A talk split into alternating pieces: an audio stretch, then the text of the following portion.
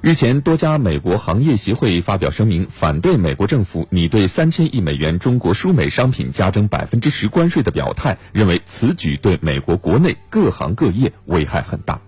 美国业界普遍认为，加征关税将直接冲击美国消费者。如果关税政策实施，中国生产的服装、鞋类、玩具和家用电器将列入加征关税的范围。美国消费者每年将花费更多钱购买这些日用品。美国多家行业协会也表示，加征关税伤害美国消费者。美国商会高级副会长麦伦布里连特在声明中说，美国政府对三千亿美元中国输美商品加征百分之十关税，只会对美国企企业、农民、工人和消费者造成更大痛苦，削弱美国经济增长。美国全国零售商联合会高级副会长戴维·弗伦奇表示，该协会对美国政府加码执行错误的关税策略感到失望，认为此举已造成美国经济增长放缓、不确定性增加和投资受到抑制。过去一年，美方加征的关税并不管用，没有迹象显示再次加税会取得新成效。新关税只会威胁美国就业，增加美国家庭购买日用品的成本。